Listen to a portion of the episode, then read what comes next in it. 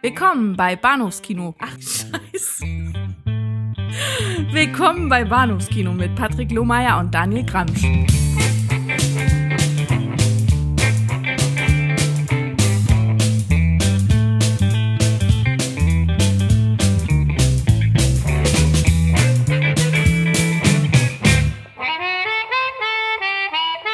Hallo und herzlich willkommen zur Episode 212 des Bahnhofs Kino Podcast. Mein Name ist Patrick und bei mir ist der Daniel. Hallihallo. Hallo. Und was machen wir eigentlich heute Abend? Wir sprechen über die, die Fleisch- oder Film gewordene Durststrecke des US-Horrorkinos, nämlich äh, US-Horrorfilme aus den 90er Jahren. Die einem so ein bisschen, die so ein bisschen äh, Balsam auf die offenen Wunden des äh, Genre-Kino-Freundes waren, der sich da damals dachte, läuft eigentlich gar nichts mehr Grauseliges im, im, im, im Kino und ja, um die Ecke kam. Ja. Bitte? Du wolltest Ja. was sagen? Showgirls? Nein. um die Ecke kam Tales from the Crypt, Demon Knight Ah. äh, aus dem Jahr 95 von Ernest Dickerson. Und äh, zum zweiten äh, From Dust Till Dawn aus dem Jahr 1996. Äh, auch so ein, so ein Renaissance-Jahr für das US-Horror-Kino von Robert Rodriguez nach einem Drehbuch von Quentin Tarantino. Ja. Und das sind die beiden Filme, über die wir heute Abend sprechen. Ich freue mich drauf. Ja, äh, ich, ich, ich habe dem Podcast heute Abend auf jeden Fall mit einiger Spannung entgegengeguckt. Nicht so sehr, weil ich, ich, weil ich denke, dass die Filme wahnsinnig berauschend sind oder irgendwie zu meinen Lieblingsfilmen gehören, aber bei äh, From Dust, äh, bei Demon Knight war die Erinnerung noch relativ frisch, aber From Dust Ah. Dawn war ich wirklich neugierig darauf, wie frisch Ja. der sich gehalten hat. Denn Den hatte ich ungleich zu Demon Knight, den ich vor ein, einem Jahr ungefähr das letzte Mal sah, mit Sicherheit seit 15 Jahren nicht gesehen. Okay. Bei mir ist es nicht ganz so lange her. Ähm, aber immerhin lang genug, dass ich mich nicht entsinnen konnte, ähm, wie denn wohl meine sehr seltsame, sehr, sehr alte äh, DVD sich halt gehalten haben mag. Ähm, hier, ich, ich, ich, war, ich war ganz angetan, festzustellen, dass diese DVD-Fassung wohl noch zu, der, zu den, den früheren Veröffentlichungen gehört, entsprechend ungekürzt ist, ähm, aber ähm, in einem sehr, sehr eigenartigen Bildformat Mhm. und mit nicht ausblendbaren deutschen Untertiteln. Mhm. Also das Ding ist eben offenkundig 17 Jahre alt oder so und äh, damals hat man sowas noch gemacht, steht sogar hinten drauf, aus lizenzrechtlichen Gründen. Dachte mir, okay, wieder was gelernt. Ja. Na gut. Ja, die äh, hatte ich auch mal. Die deutsche, die, die deutsche DVD, die ist aber relativ äh, schnell verschwunden zugunsten der englischsprachigen, auf der dann auch, ich glaube, die ich mir aber primär gekauft habe für den äh, Quentin Tarantino Robert Rodriguez Audio, Audiokommentar. Ja. Der ist da nicht drauf, aber dafür irgendwie eine äh, irgendwie ein Bo- Bonus Making-of in Spielfilmlänge oder sowas. ja, ja. ja. Full, Full Tilt Boogie, der ist auch Genau, das Ding. britischen drauf. Ja, gekürzt war ja From Dust Till Dawn bis auf die äh, ab 16 Fassung nie, äh, aber Mhm. tatsächlich in der Originalfassung, also in der ab 18 Fassung dann später auch indiziert. Mhm. Äh, die ab 16 Fassung ist nicht mehr so wahnsinnig gut gutierbar, aber ich meine, um auch mich zurück entsinnen zu können, dass einige Privatsender die schlaue Idee hatten, den Film dann auch gerne mal zur Primetime auszustrahlen oder zumindest erst so kurz nach 22 Uhr und dann entsprechend Mhm. alle, alles, was eigentlich Spaß macht an dem Film auch fehlte. Ja. Ja. Das ist ärgerlich. Aber wir müssen ja chronologisch korrekt anfangen. Können aber gleich einen inhaltlichen Brückenschlag machen zu äh, Tales from the Crypt Demon Knight, der hierzulande Ritter der Dämonen heißt, eben 1995 rauskam und der eben auch ehemals indiziert war, ebenso so. wie From Dust Till Dawn niemals gekürzt veröffentlicht wurde in äh, Deutschland, aber eben gar nicht so leicht zugänglich war. Also einer der, der, der klassischen Fälle von, da musste dein, dein Videothekar fragen, ob er den hinter der Datentheke liegen hat, äh, öf- öffentlich bewerben und ausstellen. Das wird äh, schwierig. Und jetzt hat, äh, war, war Koch Media so nett, den äh, Film neu prüfen zu lassen und da sagt dann eben auch mal schnell die freiwillige Selbstkontrolle, ja, was, was ehemals ganz böse und fies und indiziert war, ist natürlich für heutige Sehgewohnheiten eigentlich äh, Kinderkacke und gibt den Film mal eben ab 16 Jahren frei. ähm, so, so, so kann es gehen. Mhm. Und äh, wir sind Labels wie, wie Koch da einigermaßen dankbar, dass sie eben sowas regelmäßig oh, tun. oh ja. Ja, Hm. ja, ja. Sehr schön. Ja, Geschichten aus, der, der, Gruft. Gruft. Äh, der Hintergrund kurz äh, zur, zur, zur Produktion ist ja eben folgender. Das ist einer von fünf tatsächlich äh, filmischen Ablegern der, der EC Comics, äh, Tales from the Crypt bzw. Vault of Horror. Er basiert inhaltlich nicht auf einem EC Comic, äh, ist völlig frei von der Leber weg frisch erfunden und ist quasi so der, der dritte von insgesamt fünf filmischen Adaptionen. Äh, ursprünglich äh, Teil einer geplanten Trilogie, die sich dann niemals manifestierte, mit äh, zwei Titeln, die niemals über so die, die, die konzeptuelle Phase hinauskam. Äh, gefolgt dann später noch ein Jahr später von Bordelle of Blood, den man dann neu entwickelt hatte, eben auch kein Teil ursprünglich dieser geplanten Trilogie war. Und dann einige Jahre später erschien noch äh, The Ritual, äh, im, im, im Band des Bösen hierzulande betitelt, der auch mal äh, einen kleinen Prolog und Epilog hatte mit dem Crypt Keeper mhm. und auch unter diesem Label von wegen äh, Tales from the Crypt Presents vermarktet werden sollte, dann aber eben auch aus, aus, aus Qualitätsgründen und äh, da, darüber ist man sich, glaube ich, nicht ganz klar, wenn man sich hier mal dazu, wenn man dazu ein bisschen was recherchiert, entweder aus Qualitätsgründen oder eben aufgrund der Tatsache, dass die beiden Vorgänger nicht besonders viel Geld eingespielt haben, man eben festgestellt hat, hm, mit, mit Tales from the Crypt Presents ist nicht mehr viel zu reißen, hat man dann ja, jegliche, jegliche Bezüge zur, zur HBO-Reihe rausgenommen. Ja, muss man ja auch, auch sagen, jetzt hattest du jetzt die, die, äh, die EC-Comics erwähnt, da bin ich dir sehr dankbar für. Ähm, und wir hatten ja darüber auch schon mal gesprochen, als wir damals die 50er Jahre naja, Fassung 1972 war das. 72? Hm? Okay, ja. siehst du. So, so, so, so trügt mich mein, mein Gedächtnis. Ähm, auf jeden Fall hatten wir darüber gesprochen. Aber was wir eben, was du eben gerade nicht angesagt hattest, war eben, dass, äh, dass eben diese Neuauflage als Anthologie Horrorserie ähm, mehr oder weniger im Zuge dieser Neuauflagen auch von äh, äh, Twilight Zone, Outer Limits und all das halt äh, ja irgendwie voll der Riesenrenner für HBO halt war. Äh, und die Figur des Crypt Keepers, eine, eine, eine kleine Handpuppe, die ähm, äh, sark sarkastische, morbide Kommentare rund um die jeweilige Geschichte der Woche halt lieferte mit schlechten Wortspielen gespickt, äh, ja, absoluten, absoluten Kultstatus in, in sehr, sehr kurzer Zeit äh, erreichte, sodass halt natürlich einfach eine, eine Kinoauswertung ziemlich auf der, auf der, äh, ja, auf ja. der Hand lag, ja.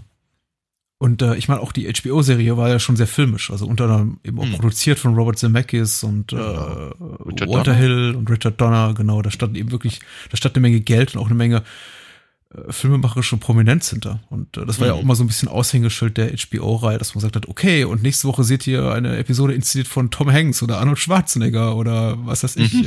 äh, mhm. große, große Stars stehen eben platziert hinter der Kamera. Ja. War, war eben auch immer so neben all dem äh, blutigen Gekröse und den, den Möpsen, die da über Bildschirme flackerten, immer so das, das, das Hauptverkaufsargument, sich die HBO-Serie ja. anzu, anzugucken. Ja. Und also, natürlich ein entsprechendes Abo abzuschließen. Ja, klar. Also man, man konnte definitiv mit äh, ja nachvollziehen, warum die, die Produzenten eben relativ sicher waren, dass äh, Demon Knight, der erste neue Tales from the Crypt Film, ein, ein großer Kassenhit werden könnte. Ja. Billig war er nicht. Mhm. Und äh, verliehen hat ihn auch Universal. Und das ist für mich immer so der erste Schocker, wenn ich den, den also nicht der erste Schocker, aber so der erste Überraschungsmoment, wenn ich die, die DVD oder die Blu-ray jetzt einlege und dann eben das Universal-Logo auf, auf, äh, aufleuchten sehe und die Weltkugel sehe und mir denke, meine Güte, wie lange ist das her, dass diese Art von, von Film von einem großen Studio produziert wurde? ähm, ungefähr 20 Jahre. Ja. Äh, ist natürlich aber jetzt auch so, dass äh, Demon Knight äh, eben nicht unbedingt das, die, die, das Riesenstar-Aufgebot äh, bietet weder, weder hinter der Kamera noch davor. Ich meine, es war durchaus, ich meine, es war durchaus ja eine, eine, eine Zeit, in der man noch irgendwie glaubte, dass Billy Zane äh, sowas ähnliches wie eine Karriere haben könnte.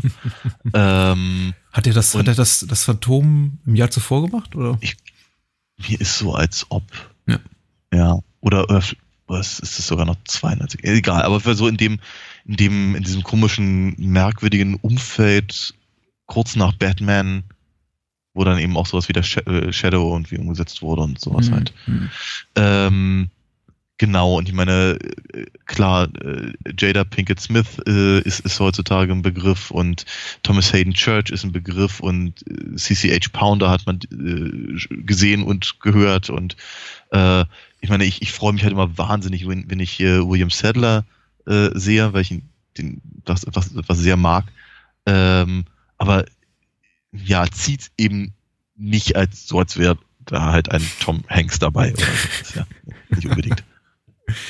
Ich, äh, ich denke auch die Wahrnehmung unterscheidet sich da völlig zwischen denjenigen, die, sagen wir, nur sporadisch ins Kino gehen oder sich für diese Art von Film überhaupt nicht interessieren, für diese Art von Genre auch überhaupt nicht interessieren und, und, und uns und äh, vielleicht Gleichgesinnten, die wahrscheinlich über die Besetzungsliste gucken und sich denken, meine Güte, ein, ein guter Name nach dem anderen. Also der Film ist ja, wirklich ja. Äh, gespickt und prall gefüllt mit äh, Genrefilm-Prominenz so der 70er bis 90er. Da sind ja wirklich 10, 12 Namen, von denen man sagt, ach, der und die und das ist ja, oh, ein Fest. Und ich möchte meinen, wenn ich den Film zum Beispiel meiner besseren Hälfte zeigen würde, würde sie sagen, kenne ich keinen von.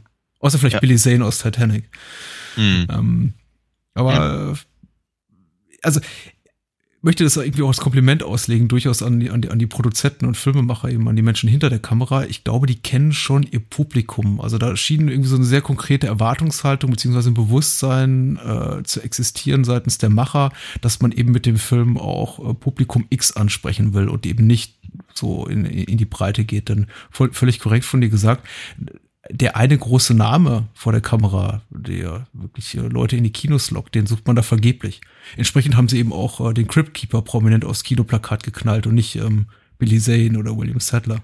Mhm. Ja. Hm. Es hätte alles so schön werden können. Irgendwo müssen wir jetzt auch noch die, die, die Inhaltsangabe reinschmeißen. Ja. Er geschrieben hat zu Dennis O. Äh, und er schreibt hier bei der UFDB, irgendwo in New Mexico auf der Flucht vor dem Collector flieht Breaker in eine alte heißt der Breaker? Ja. In eine alte Breaker, Kirche, ja. die in ein Hotel umfunktioniert wurde. Sein Verfolger will unbedingt in den Besitz eines seltsamen Schlüssels kommen, der das Blut von Jesus Christus enthält und dadurch die einzige äh, wirksame Waffe im Kampf gegen Dämonen darstellt. Der Collector ist Anführer der Dämonenscharen und will mit Hilfe des Schlüssels das Tor zur Welt der Finsternis öffnen. Als Breaker die Herausgabe verweigert, eskaliert die Situation. Der Kollektor lässt eine blutgierige Horde an Ausgeburten der Hölle auf das Hotel los. Breaker und die restlichen Bewohner setzen sich zur Wehr. Punkt, Punkt, Punkt. Ja. Äh, relativ detailliert, eine relativ schmale Handlung umschrieben. Aber vollkommen ja. korrekt so auch. Ja, ja, ja. ja. Ich habe eigentlich nicht so das Gefühl, als ob das jetzt irgendwie alles gerade das, das wirklich Wesentliche des, des Films halt äh, zusammenfasst, aber nee, also rein, rein auf der narrativen äh, Ebene absolut in Ordnung, ja. Äh, womit fangen wir an? Ich habe äh, ich, ja. Vielleicht einfach gleich mit dem Prolog, so wie es losgeht, auch mit dem Vorspann. Und äh, man, man fühlt sich eben so zu Hause. Man merkt auf jeden ja. Fall dem Film an, dass er zu einer Zeit produziert und veröffentlicht wurde, als die HBO-Serie noch, äh, möchte man sagen, nicht mehr auf der Höhe ihres Erfolgs war. Ich glaube, da lief schon so die letzte Staffel. Mhm. Aber äh, definitiv sich eben auch, auch was die ganze Ästhetik äh, und also Machart, die Art, wie der Film eröffnet wird, sich sehr verbunden fühlt, dem, dem ja. TV-Programm. Ja, natürlich, klar. Ich meine, das äh, auch gerade natürlich die, äh, die, die, Referenz auf der, auf der Tonebene, ne, mit dem, mit dem, mit der Titelmelodie von, von Danny Elfman, ja. die eben auch so klingt wie Danny Elfman, etwa 1995, das ist schon, oder vielleicht ein bisschen früher sogar. Ähm, das ist, das ist schon alles sehr, sehr nett. Fängt, fängt, fängt gut an. Ähm, ich fand allerdings ehrlicherweise auch in diesem Vorspann dachte ich gleich so bei mir, ja, okay, Fernsehserie schön und gut. Ähm, äh, Freue freu ich mich äh, auch, auch ein Stück weit, aber vielleicht hätten sie eben auch doch gleich schon mal ein bisschen mehr darauf achten können, dass es eben einfach noch ein bisschen mehr nach Film aussieht. Ja. Und das also, ist ehrlich, das ist, das ist ein Eindruck, der hat sich nicht wirklich äh, geändert im Laufe der, der, des, des, des Films. Ich immer das Gefühl hatte, das ist alles, das ist alles gut gemacht. Das Ding war wird bestimmt nicht, bestimmt nicht billig, aber es sieht eben aus wie eine, entweder eine wirklich sehr, sehr teure Fernsehserie oder, äh, oder ein, ein, ein durchaus ambitionierter Direct-to-Video. Ja, aber ich finde, ich hatte nicht das Gefühl, dass das eben aussieht wie ein, ein, ein, ein, ein, ein, ein großer Kinofilm Mitte der 90er. Das ist richtig. Ein bisschen Mühe haben sie sich gegeben. Also sie haben es optisch schon aufgehübscht. Du hast natürlich recht, der Vorspann inklusive der, der schönen Titelmusik ist natürlich eins zu eins übernommen und einfach in, in, in Bildkader im Kino, also Breitbandformat oder, oder mhm. normalen äh, äh, Scope-Format irgendwie gepresst. Aber sie haben es ein bisschen aufgehüpft visuell, indem sie den Cryptkeeper irgendwie einmal durchs Bild laufen lassen, was ja. auch so, so tricktechnischen Einsatz äh, erforderte, den sie wahrscheinlich für die, für die Fernsehserie sich nicht leisten konnten. Und sie haben diese animierten Comicbuchseiten, was irgendwie auch ganz hübsch aussieht, äh, in, mhm. äh, in der TV-Serie schwecken sie ja einfach immer nur über eben nicht animiertes Pendant und äh, blenden dann eben über und hier haben sie eben so mhm. aller äh, die, die, die, die, aller das Marvel-Studio-Logo, eben diese animierten ähm, Comic-Seiten, was irgendwie mhm. so ganz hübsch ist. Aber du hast schon ja. recht, ich habe äh, ich bin immer wieder leicht enttäuscht darüber, wie der Film aussieht, was insbesondere so ein bisschen verwundert, ob der Tatsache, dass Ernest Dickerson hinter der Kamera steht als, als Regisseur, der ja, ich finde, einer der, einer der besten Kameramänner äh, der, der 80er Jahre war, insbesondere in seiner Arbeit für Spike Lee. Also wenn man an Filme denkt wie äh, She's Gotta Have It oder, oder äh, pff, ähm, na, entschuldige mal was, was, was Do the Right Thing? Do the Right Thing. Das sind toll aussehende Filme. Also gerade mhm. auf der, auf der visuellen Ebene sind das wirklich unglaublich mhm. überzeugende Filme. Also gerade in Do the Right Thing, diese, diese, diese, diese Schwüle des, äh, Schwüle Brooklyns irgendwie an diesem heißen mhm. Sommertag, wie, wie Dickerson das einfängt mit seiner Kamera und natürlich Spike Lee. Das ist absolut großartig. Und dann eben diesen mhm. visuell relativ drögen Film da im Vergleich dazu zu sehen, ist schon, mhm. ich möchte nicht sagen unbedingt irgendwie ärgerlich, aber es ist ein bisschen schade. Eine verpasste Chance, ist, definitiv. Ja, das ist irgendwie, ich glaube, das ist das große Problem. Ich, ich muss natürlich ganz ehrlich, ich muss ja, ich muss ja gestehen, ich weiß gar nicht, ob ich das wirklich so laut sagen sollte, aber ich habe, ähm, ich habe äh, über über einen langen Zeitraum in in der in der Videothek aus irgendeinem Grund Demon Knight immer verwechselt mit Army of Darkness. Mhm. Das mag, das mag irgendwie an der an der an der Covergestaltung gelegen haben oder irgendwas in der Richtung. Ähm, aber äh, wenn ich wenn ich das eben tatsächlich mal damit versuche zu vergleichen, einfach dieses, dieses, durch dieses Horror-Fantasy-Ding ähm, und eben die vermutlich zur Verfügung stehenden äh, Gelder, habe ich irgendwie das Gefühl, Sam Raimi war einfach ein bisschen kreativer mhm. im Umgang mit einfach dem, was er, was er gerne da irgendwie aufs, aufs, aufs, aufs äh, Zelluloid bannen wollte. Und hier habe ich eben einfach so das Gefühl, es ist, es ist alles völlig in Ordnung. Es ist alles, alles, äh, alles ganz cool. Ich fand den, fand den Film im Ganzen auch durchaus sehr unterhaltsam und ganz nett und so. Bleibt halt ein bisschen hinter dem zurück, was er vielleicht bringen könnte, sowohl narrativ als auch was die Spannung angeht oder die Effekte und alles. Aber es ist eben tatsächlich alles eben nicht so wahnsinnig innovativ. Ja.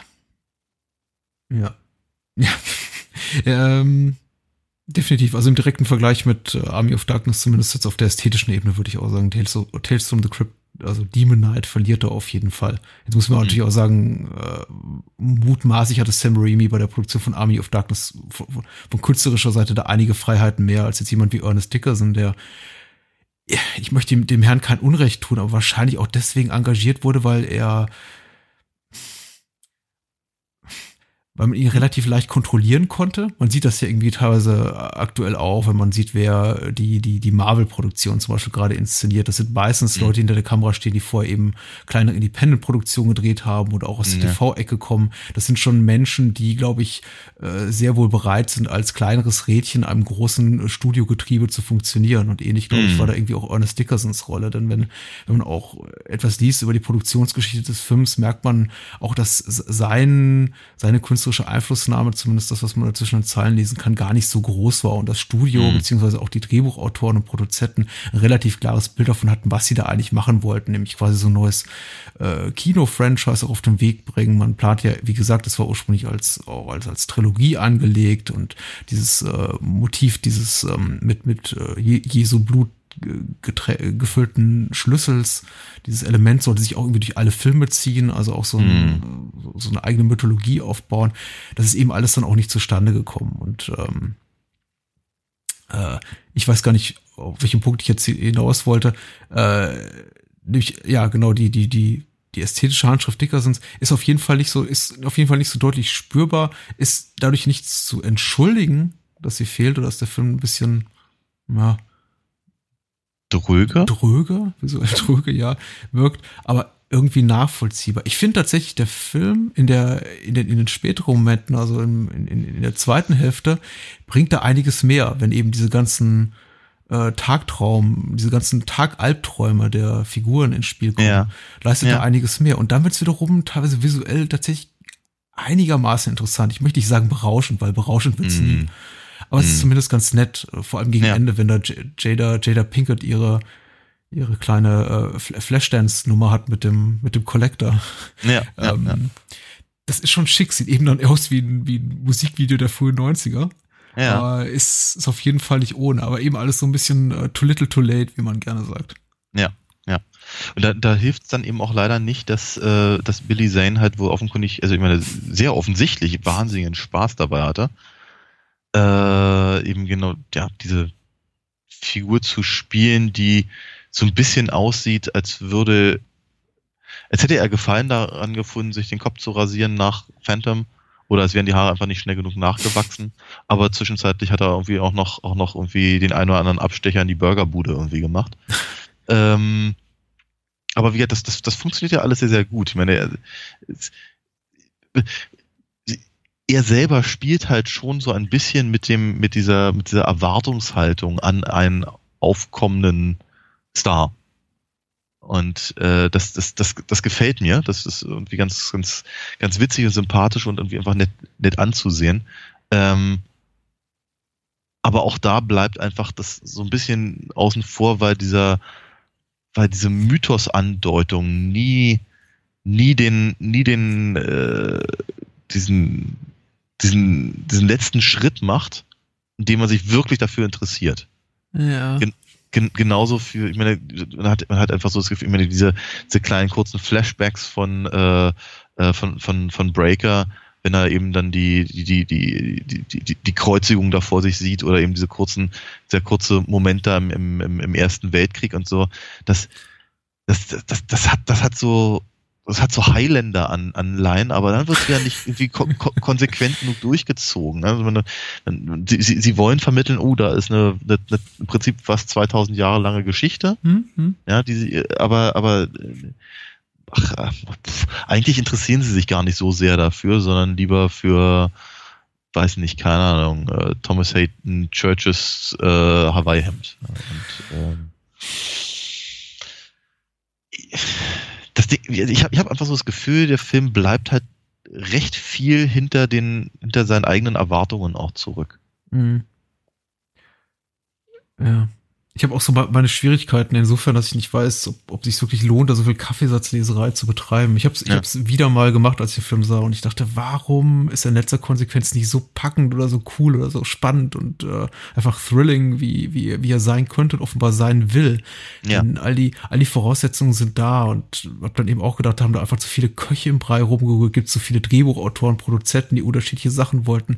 Äh, war vielleicht einfach Dickerson mit seiner, mit dieser frühen, mit dieser für ihn relativ frühen Regiearbeit überfordert, war das Budget zu klein. Ich meine, es ist durchaus ein Punkt. Der Film ist eben, wie gesagt, nicht wahnsinnig prominent, prominent besetzt, aber er ist jetzt auch nicht unbedingt mit äh, Menschen besetzt, die für äh, 3,50 Euro die Stunde arbeiten oder 3,50 Dollar und hat Mhm. eben gra- gerade mal 10 Millionen Dollar gekostet. Also es lässt schon darauf schließen, dass da einfach auch ein bisschen mm, Commitment seitens des Produktionsstudios, also Universal und ähm, irgendwo muss der HBO auch noch drin hängen, äh, steckt da, um da nicht Mhm. einfach ein bisschen mehr Geld reinzustecken. Ich meine, klar, das Jahr ist 1995, aber und wir sind heutzutage gewohnt, dass irgendwie jeder Film, der nicht gerade äh, Goodwill Hunting ist, automatisch schon mal einen sechs, sechs, sechsstelligen Millionenbetrag, äh, dreistelligen Millionenbetrag kostet, Entschuldigung. Ja.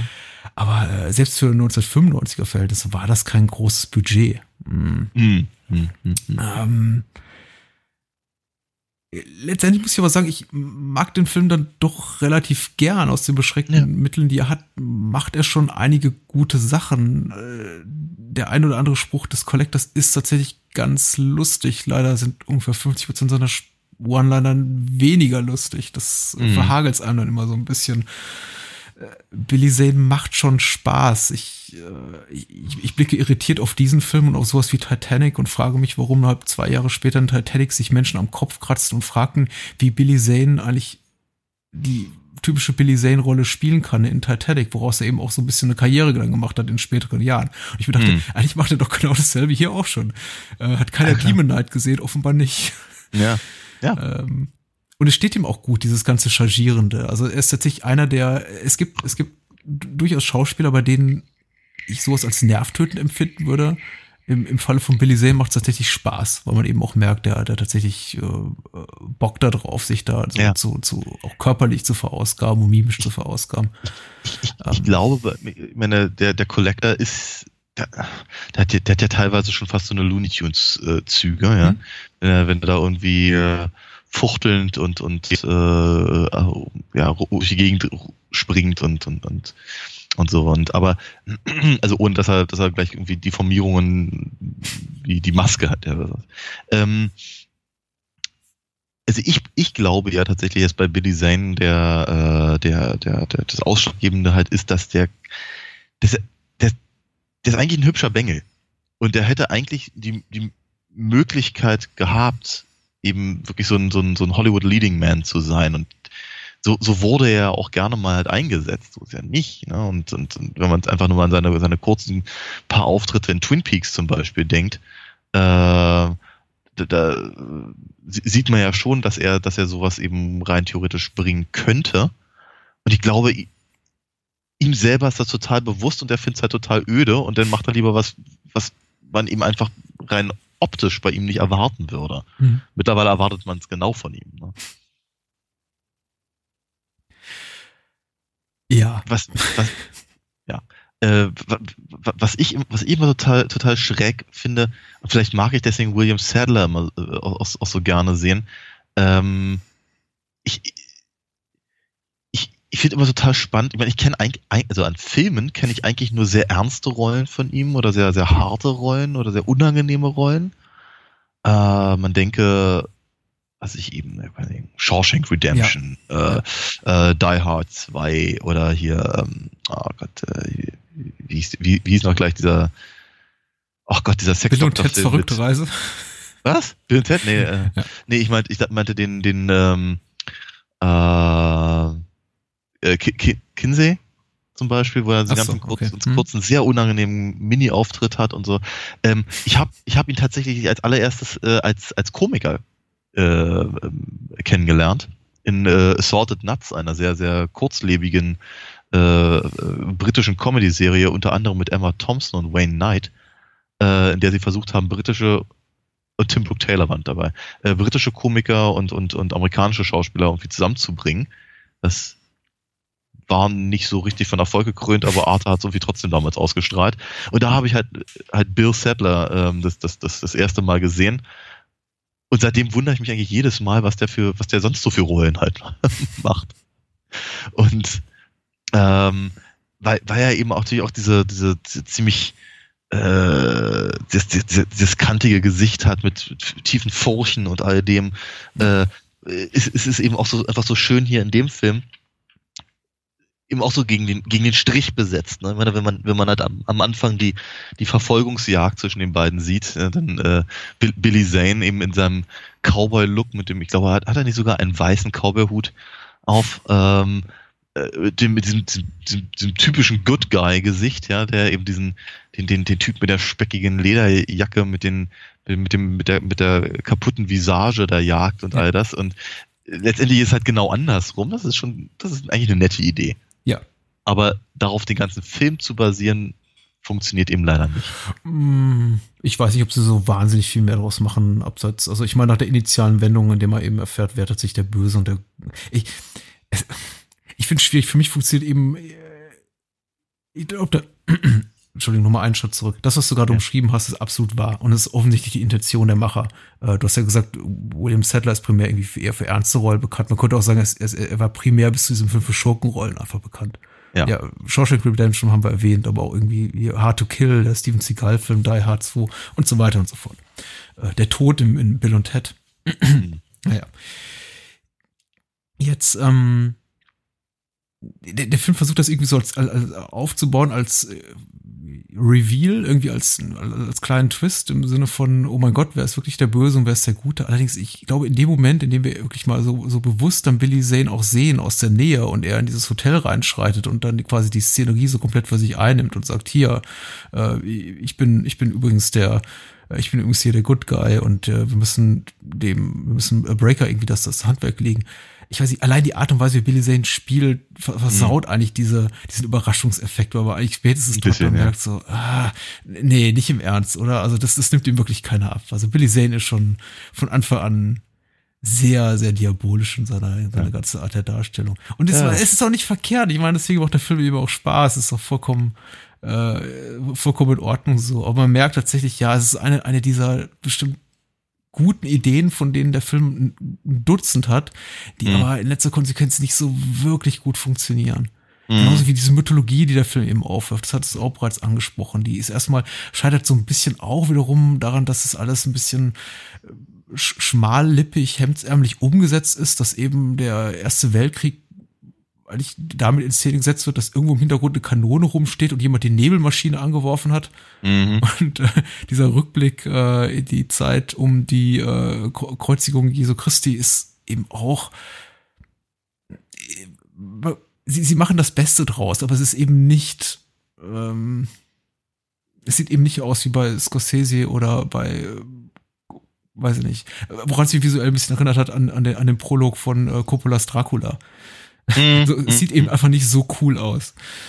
Und äh, das ist eben mhm. alles einfach so schade. In dem Moment, in dem Moment denke ich mal, ich glaube, eine Nummer kleiner hätte es auch getan. Es hätte im Film letztendlich e-, eher mhm. genutzt, sich vollkommen auf diese Menschen eingesperrt in einem, in einer aussichtslosen Situation, äh, mhm. äh, dieses Element äh, zu konzentrieren. Denn das ist tatsächlich, finde ich, ähm, sehr geradlinig, gut und konsequent umgesetzt. Die Menschen verhalten sich nachvollziehbar realistisch. Sie treffen mhm. Entscheidungen, die nicht komplett dumm sind. Und wenn sie dumm sind, dann sind sie eigentlich, äh, tragen sie zum Spaß bei, den man an, an der Handlung empfinden kann. Klar, es gibt so ein paar Horror, Horror, äh, Filmstandards, die mich irgendwie immer noch ein bisschen unglaublich grinsen lassen, wie zum Beispiel die Tatsache, dass das äh, CCH Pounder ein Arm ausgerissen wird und sie im Grunde das Ganze behandelt wie eine leichtere Fleischwunde. Ja, ja. Äh, und irgendwie so sich so ein Tüchlein drüber legt und ansonsten irgendwie relativ tough den, den Rest des Films irgendwie durch die Gegend schreitet, ja. bis sie dann ins Gras beißt. Aber das, das, dieses ganze äh, Element, dass äh, wir gegen die Dämonen eingeschlossen im Haus und äh, auch äh, diese, dieses Element mit dem, mit den Tagtraum-Horror-Fantasien, finde ich eigentlich sehr, sehr, sehr gelungen. Ja. Und will sagen, ja, der Film hat auch keine Längen.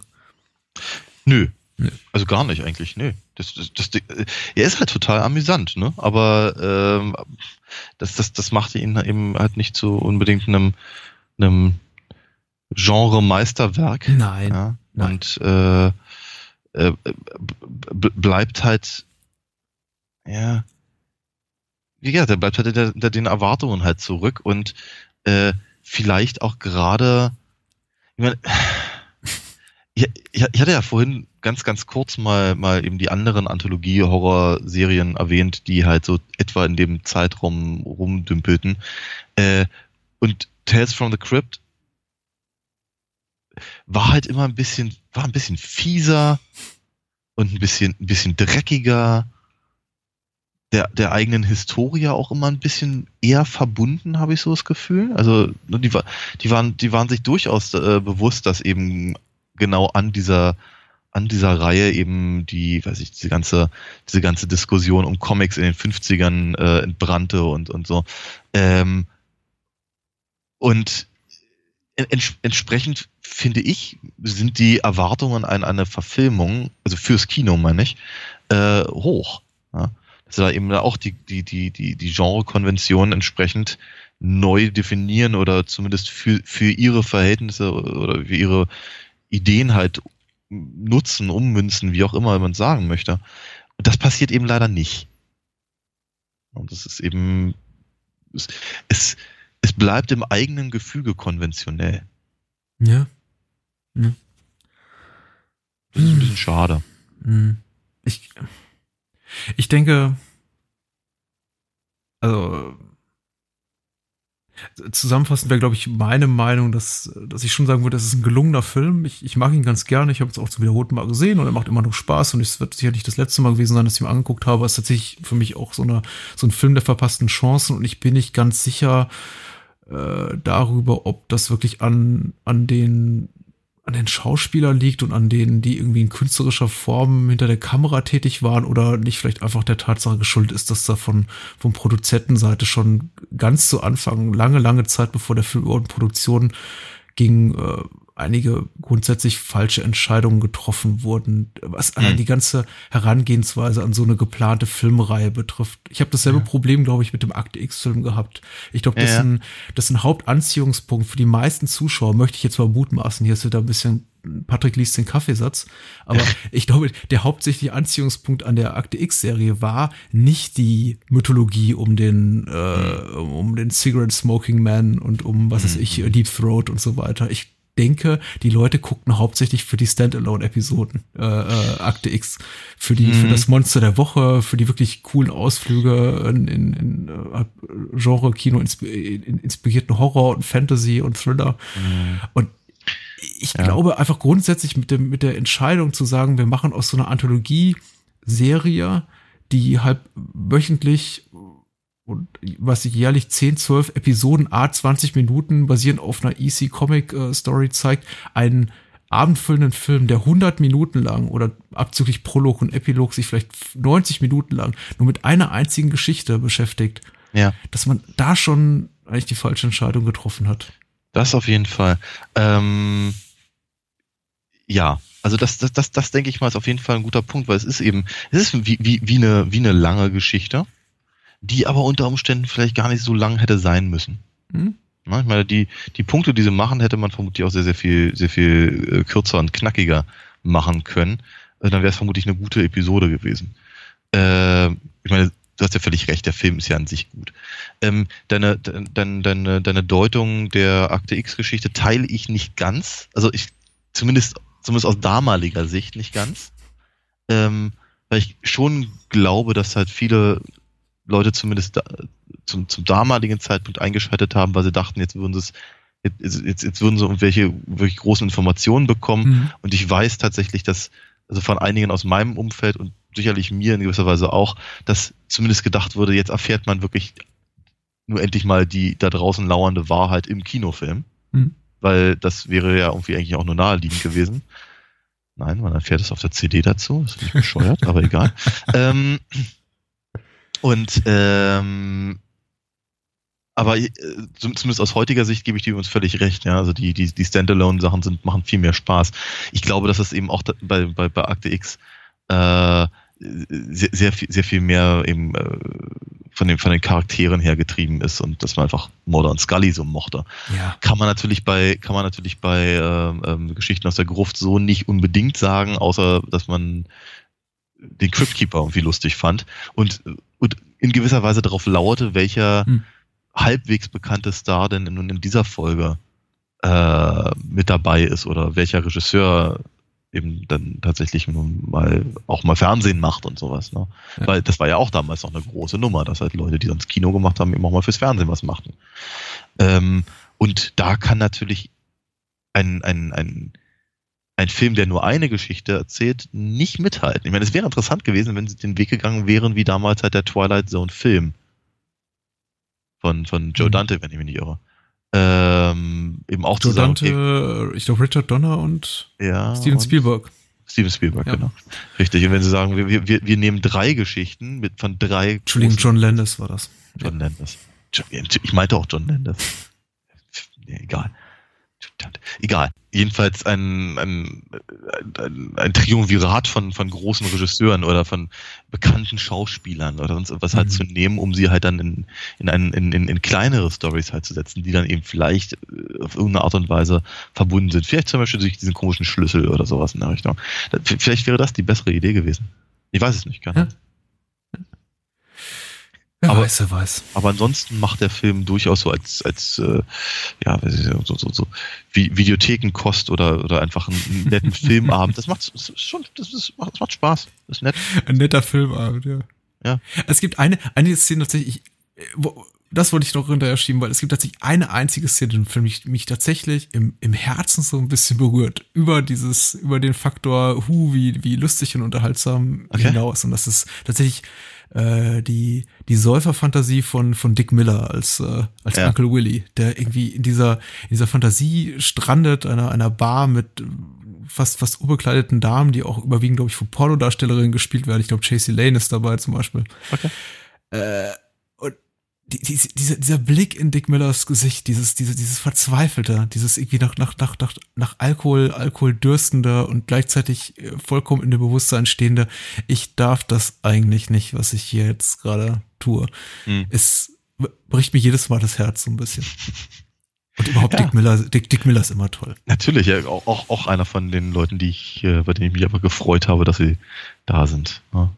Mr. Futterman mal wieder. Also, fand ich schon gut. Wir, wir müssen zu From Dust Till Dawn kommen, weil wir Ja. haben einiges zu besprechen. Genau. und äh, geben Tales from the Crypt unseren Segen und sprechen weiter über From Dust Till Dawn. Fast aus der, fast aus demselben Jahr. Fast aus demselben Jahr heißt nicht genau dasselbe Jahr, sondern nämlich das Jahr drauf. äh, From Dust Till Dawn kam 1996 ins Kino und From Dust Till Dawn basiert auf dem ersten, auf der ersten Auftragsarbeit äh, Quentin Tarantinos als äh, Drehbuchautor, nämlich auf einer äh, Geschichte, auf einer konzeptionellen Idee von Robert Kurtzman aus der äh, KMB Effects Group, auch irgendwie hauptsächlich äh, als, als Produzent und Effektspezialist tätig seit vielen Jahren. Und äh, gemeinsam eben mit dem äh, Miramax-Ableger Dimension Films, was über so die, die Genre-Kinospart war von Miramax, weil ich glaube, zum damaligen Zeitpunkt hat man sich dann relativ schnell auf die Idee eingeschossen, wir machen jetzt Prestige-Kino. Also will heißen, wir machen jetzt primär sowas wie äh, Shakespeare in Love und der englische Patient und sowas wie äh, From Dust Till Dawn oder ein, zwei Jahre später The Faculty macht dann eben, oder ich weiß so immer, was du letzten Sommer getan hast, macht dann Da Menschen. äh, Dimension. Wobei, ich glaube, die letzten Sommerfilme sind von Sony, aber ich bin mir auch nicht mehr ganz sicher. Mhm. Alles derselbe Brei. Äh, man mag es mir verzeihen, wenn ich das alles nicht mehr so genau im Kopf habe. Aber der Menschenfilm auf jeden Fall die, die, die Horror- und Fantasy- und Science-Fiction-Sparte von Miramax. Miramax. Mhm. Regie führte Robert Rodriguez. 96 kam das Ganze in die Kinos. Wie gesagt, das, das Publikum war ausgedürstet. Das war auch das Jahr, das Jahr von Scream und auf jeden Fall für einen US-Horrorfilm ein relativ lukratives Jahr. Und Mhm. äh, von Dust Till Dawn neben Scream der große Abräumer. Scream noch um einiges mehr äh, auf äh, Kinoseiten für Miramax auch, hat auch Scream produziert, ne? Ja, Oder beziehungsweise Dimension Films. ja, richtig. Also hat sich, hat sich bezahlt gemacht, die Studiogründung.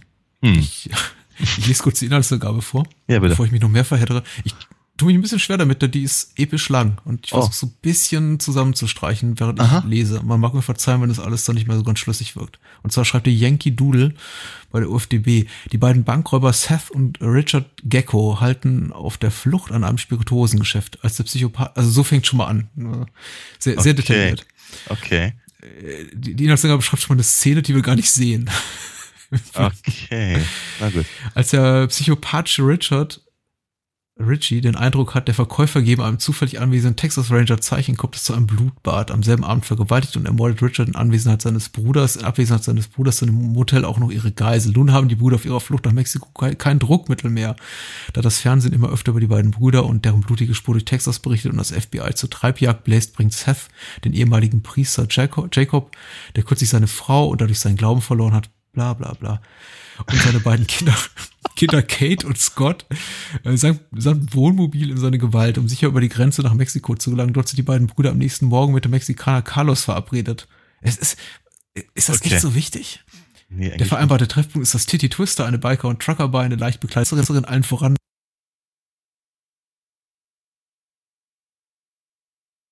Und das äh, Paradies anfängt. Na gut. Hm, Vielleicht sollten wir einige, Rollen etwas definieren. George Clooney äh, als Seth Gecko und äh, Quentin Tarantino spielt seinen psychopathischen Bruder äh, Richie. Mhm. Äh, Harvey Keitel spielt den Pastor, Juliette Lewis äh, und Ernest Lou seine äh, Kinder, Adoptivkinder Kate und Scott und Salma Hayek, die hier eben auch erwähnte äh, Santanico Pandemonium, Richtig. die nicht so eine wahnsinnig tragende Rolle hat, muss man sagen. Nein, aber, aber, aber durchaus eine, die natürlich äh, eingeschlagen hat wie eine Bombe damals. Äh, äh, definitiv. Ja. Ansonsten natürlich noch, noch mit dabei äh, äh Tom Savini als, als, als Sex Machine mhm. und Danny Trejo als, äh, als, als, als Barkeeper im Prinzip. Hat er einen Namen? Glaub nicht, ne? Äh, Barkeeper. Razor Charlie sagt hier die IMDb. Ah ja, okay. Hm. Na gut. Ja, noch, ja. Noch, so, noch so ein paar Größen oder kleinere Größen vergangener Tage. Cheech Marin spielt ja, drei, drei, drei, drei Rollen. Rollen ja. äh, Fred Williamson aus äh, Tausend einem Genrefilm der 70er Jahre auch bekannt. Hier spielt den, spielt Frost, den, ich glaube, Vietnam-Veteran. Mhm. Der für, für, ich, für mich, dazu kommt vielleicht später noch die, was, was mit einer der schönsten Szenen hat. Und äh, Michael Parks als, als Texas Ranger zu Beginn des Films den eine, eine Rolle, die er im Übrigen äh, etliche Male äh, nochmal spielte. Ne? Meine, die, genau diesen Texas Ranger spielt er in, ich glaube, beiden Kill Bill Teilen plus Planet Terror plus ähm, ähm, ähm, ähm, Dingenskirchen, äh, äh, Death Proof. Auf jeden Fall spielt, spielt er auch äh, den ähm, Jacob, also den, den, den, den Pastor in der Fernsehserie von, von, ja. von to Dawn. Ja. Ja, das sollte man vielleicht auch der Vollständigkeit halber noch erwähnen. Es gab, gibt äh, zwei Direct-to-Video-Sequels zu From Dust Till Dawn und eine Fernsehserie. Ich glaube aber an keinem der Sequels und ein Computerspiel, an keinem der Sequels und der Fernsehserie sind, glaube ich, Rodriguez oder Tarantino irgendwie beteiligt. Das ist nicht ganz wahr. Ähm, also ich, hm? ich, nee, ich glaube, ähm, Rodriguez, also wenn, wenn er nicht Teile der Fernsehserie gedreht hat, so ist sie aber doch zumindest produziert worden. Also die, die, die Sequels sind auch von ihm produziert, wohlgemeint. Ähm, aber sie sind für seinen Fernsehsender, äh, ist die entstanden, die Fernsehserie. Uh, ja, ja. Oh, okay. Ja, halt irgendwie einen eigenen Fernsehsender und da war das irgendwie so ein, eins vom, der, der, der Startprogramme, wenn ich richtig informiert bin. Mhm. Dann nehme ich alles zurück. Mhm. Muss ich ja, muss ich ja. Was soll ich tun? ähm, äh, es sieht Rodriguez ähnlich, dessen Fan ich nicht bin. Ich weiß, ich weiß, ja. Ah. Ganz im Gegensatz äh, zu mir, ja. Hm? Was nicht heißt, dass ich seine, seine Karriere so abwarten möchte, mit der hat nur Mist gedreht. Ich hatte eben im Vorbeigehen schon uh, The Faculty, auch so eine Dimension Films Produktion, mhm. erwähnt, die ich zum Beispiel sehr, sehr charmant finde. Und es gibt durchaus ja. auch Sachen in seinem Werk, die ich äh, ja. bis heute noch ganz gerne mag. Also Sin City hatte schon seine Momente und Planet Terror macht tatsächlich sehr viel Spaß. Ja.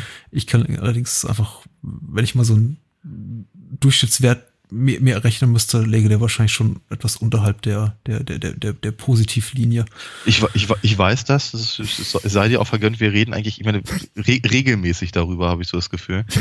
Und äh, regelmäßig an dieser wir Stelle. Wir könnten auch nochmal über, über ja? Entschuldigung. Ja, re regelmäßig. Wir könnten auch nochmal über Prometheus reden, meine ich. Ja, regelmäßig an dieser Stelle äh, äh, sage, sage ich dann immer, dass ich noch keinen schlechten Film von Robert Rodriguez gesehen habe, nur teilweise sehr langweiliger. Unter anderem The Faculty. Ja. Das ist zum Beispiel einer von denen, die ich nicht mag. Ja. Mhm. Das wird ja ein interessantes Gespräch. Ich sehe schon. ja. äh, ich habe keine Ahnung und bin auch noch dazu äh, eher negativ eingestellt und ja. du. und du bist der, du bist der, du bist der kundige Optimist. Das äh, selten so, ne? Wo wir uns treffen. Normalerweise ist es doch genau andersrum. Ja. Ach du, stell da nicht nicht unter den Scheffel. Wobei also From Dust Till Dawn, ich war wirklich gespannt drauf. From Dust Till Dawn hatte ja. ich lange, lange Zeit nicht gesehen. Äh, jetzt muss man sagen, ja. From Dust Till Dawn kam 96 in die Kinos. 96 war ich, stand hier noch kurz vor meinem 18. Geburtstag. Ich konnte ihn nicht im Kino sehen, aber es war natürlich so ungefähr das allererste, was ich 97 tat, nachdem ich die Volljährigkeit geknackt hatte, nämlich in die Videothek zu stapfen, um mir diesen Film auszuleihen. Ähm, damals auch noch auf Video. Ich habe den Film auch gekauft für irgendwie als, als, als gebrauchte Videokassette in diesen großen harten mhm. Boxen für, ich glaube, 30 Mark, war irgendwie sogar doch einigermaßen erschwinglich. Und in dieser Zeit wirklich, glaube ich, rituell geguckt mit meinem liebsten mit Videogucker-Freund, der ebenfalls Daniel hieß, so im, im, im Turnus von sechs Monaten immer wieder eingeschmissen, von wegen, ja, wenn uns nichts Besseres einfiel, kann man doch immer wieder From Dust Till Dawn gucken. Und das ging dann ungefähr mhm. so bis zum Abitur, Zivildienstzeit, also irgendwie Ende der 90er Jahre anschließend habe ich den Film, glaube ich, habe ich, hab ich wieder, wieder, weder einen Gedanken noch, glaube ich, an den Film verschwendet, noch jemals wieder die Lust groß empfunden, ihn nochmal anzusehen, obwohl ich die DVD seit mittlerweile 12, 13 Jahren irgendwie im Regal hier stehen habe. So, das hier tun wir nur so als, als Ausgangsbasis für mein, für, für, ja. für meine Filmsichtung. Wie geht's dir denn da? Ähm, da ich, da ich ja doch ein oder zwei Jahre älter bin, ähm, habe ich ihn im Kino gesehen. Du glücklich. Ähm, ja, ja. Äh, ich habe ihn sogar im Original im Kino gesehen, glaube ich, im Odeon damals. Uh. Und äh, ich bin mir nicht ganz sicher, ich glaube mit ein paar Freunden zusammen und äh, die meisten davon waren sehr geteilter Meinung. Äh, etliche fanden so die erst, den ersten Teil der Geschichte total toll, die anderen fanden den zweiten Teil der Geschichte ganz toll. Äh, je nachdem, wie halt da gerade die Gesinnung halt lag. Ähm, ich war tatsächlich von, von, vom, vom, vom Gesamtgefüge total geflasht und total begeistert. Ich fand das wie Ratten, Rattendoll. Ich fand das eine unglaublich großartige Mischung an, an, äh, an so ziemlich allem, was mich irgendwie auch zu dem Zeitpunkt einfach interessiert hat. Ob das dann einfach die, die Gangsterfilme waren, die halt zu dem Zeitpunkt ja hochgut äh, Konjunktur hatten oder eben Vampirfilme. Ähm, und ähm, die, die, die, keine Ahnung, die, die, die ganze Art und Weise, wie Tarantino die Dialoge ansetzt, all das, das war also sowas von dermaßen genau auf meiner Wellenlänge zu dem damaligen Zeitpunkt zumindest. Ähm, ich habe relativ lang gewartet, bis ich ihn, bis ich den Film dann gekauft habe. Also ich habe ihn nicht auf Video besessen. Ich habe ihn gekauft in einer in einer in einer Box. Ich glaube, da ist noch Pulp Fiction dabei und glaube ich noch Jackie Brown.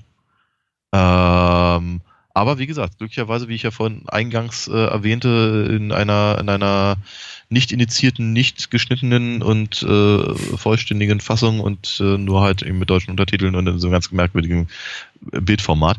Ähm, da kann man ja drumherum werken, so ist ja nicht. Ähm, dann habe ich ihn relativ häufig gesehen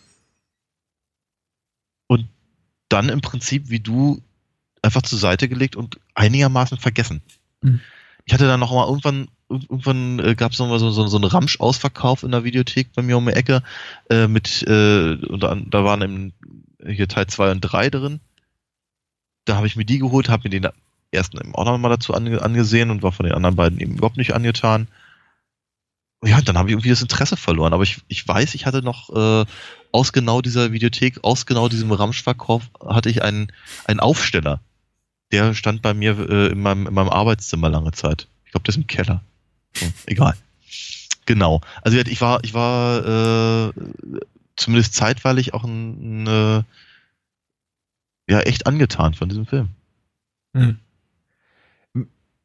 Mich überrascht bis zum heutigen Tag die, die Langlebigkeit des Films, dass er sich so in, im, im popkulturellen Zeitgeist warm hält. Ich glaube auch mhm. nicht zuletzt dadurch, dass das äh, Rodriguez alles dran setzt und auch die irgendwie an anderen Produzenten, also irgendwie auch, auch das Studio Miramax, das dahinter steht, den Film im, im frisch im Gedächtnis zu behalten, eben durch die Sequels, nach denen wirklich keiner verlangt hat und die ja auch von der nee.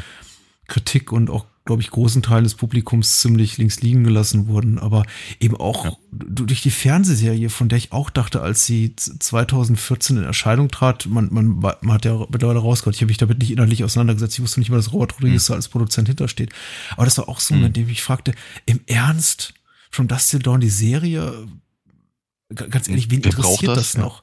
Also From Dust ja. to Dawn ist für mich tatsächlich so ein Phänomen, was wie Arsch auf einmal ins Jahr 1996 passt. Und für mich ja, nicht ja. wirklich irgendwo sonst hin. Und das ist jetzt, ich weiß, ein, ein hochsubjektives Gefühl und ich kann das nicht irgendwie empirisch belegen, ob dazu irgendwie keine, keine Umfragen äh, durchgeführt. Aber äh, es, es gibt einfach diese Arten von Filmen, von denen ich sage, die sind tatsächlich irgendwo zeitlos und die kann man könnte man heute eins zu eins äh, remaken und das ginge irgendwie nichts verloren. Und dann gibt's eben sowas wie From Dust to Dawn, von dem ich denke, auch aufgrund des, des Status, den eben sowohl Rodriguez als auch Tarantino im Jahr 1996 innehatten und auch eben das Studio selber, das dahinter stand, nämlich irgendwie alle, alle, alle Beteiligten waren der heißeste Scheiß.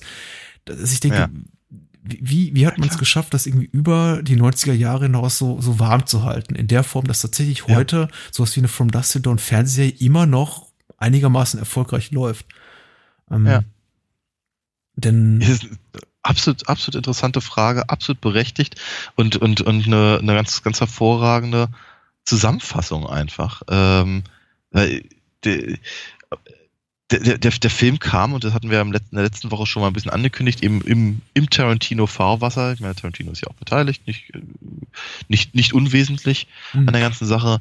Äh, Rodriguez äh, hatte, hatte halt durch, durch, durch Desperado und, und durch die, äh, durch einfach die Freundschaft zu, zu Tarantino und, und, und ich weiß gar nicht, Four Rooms ist, glaube ich, ein Jahr vorher äh, rausgekommen und sowas. Ja. Ähm, hat, hat, aber war halt äh, im, im, ja auch so auf der, auf der, auf der Höhe der, seiner, seiner, seiner Wahrnehmung, glaube ich. Ähm, und das ist, das ist etwas, was, was die Leute sehen wollten. Also gerade eben den, der, der, die, die erste Stunde des Films, eben die, ähm, die, die, die Gangsterballade da.